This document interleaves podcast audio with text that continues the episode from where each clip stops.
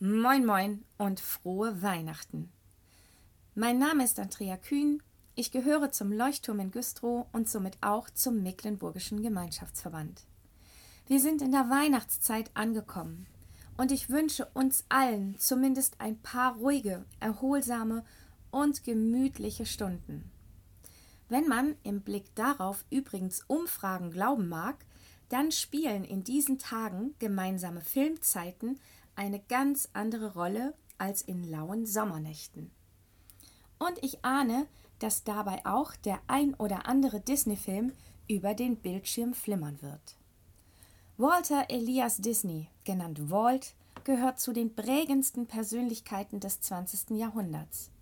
Als eines von fünf Kindern wuchs er auf der elterlichen Farm auf und hatte schon als Teenager Freude am Zeichnen. Nach Ende des Ersten Weltkriegs begann er dann gemeinsam mit dem professionellen Zeichner Ab erste Kurzfilme zu produzieren.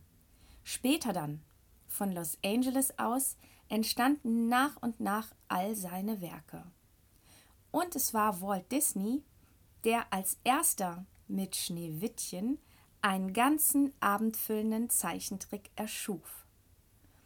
Doch egal ob Klassiker oder neue Produktion, Disney-Filme begeistern seit fast 100 Jahren Kinder und Erwachsene.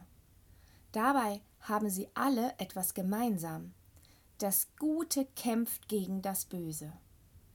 Tatsächlich begegnet uns in allen Disney-Filmen das Böse, sei es in der Gestalt der gemeinen Königin, der hinterlistigen Stiefmutter, der Wasserhexe oder dem bösen Zauberer. Die Hauptfigur jedes Films muss dem Widersacher trotzen und das Böse überwinden. Zudem scheuen die Disney-Filme nicht, die schweren Momente des Lebens aufzugreifen. So spielt zum Beispiel der Tod, die Einsamkeit und Traurigkeit immer wieder eine große Rolle. Doch die Disney-Filme haben noch eine Gemeinsamkeit: das Happy End. Jeder Film hat ein positives Ende, das Gute siegt, die Probleme sind überwunden und einer glücklichen Zukunft steht nichts mehr im Wege. Immer wieder ein Happy End. Und ich glaube, das ist mit der Grund, warum die Filme groß und klein begeistern. Denn wir Menschen sehnen uns alle nach einem Happy End. Wir wünschen uns ein Happy End. Wenn wir streiten, auch an Weihnachten, wenn wir krank sind, wenn wir heimlich verliebt sind, wenn wir von der Zukunft träumen und auch wenn wir an unseren Tod denken. In uns allen steckt die Sehnsucht nach einem Happy End, weil wir darauf hoffen, glücklich zu sein. Und für manches Happy End geben wir uns große Mühe. Wenn wir zum Beispiel um Entschuldigung bitten, das leckere Weihnachtsessen vorbereiten oder die guten Vorsätze motiviert anpacken.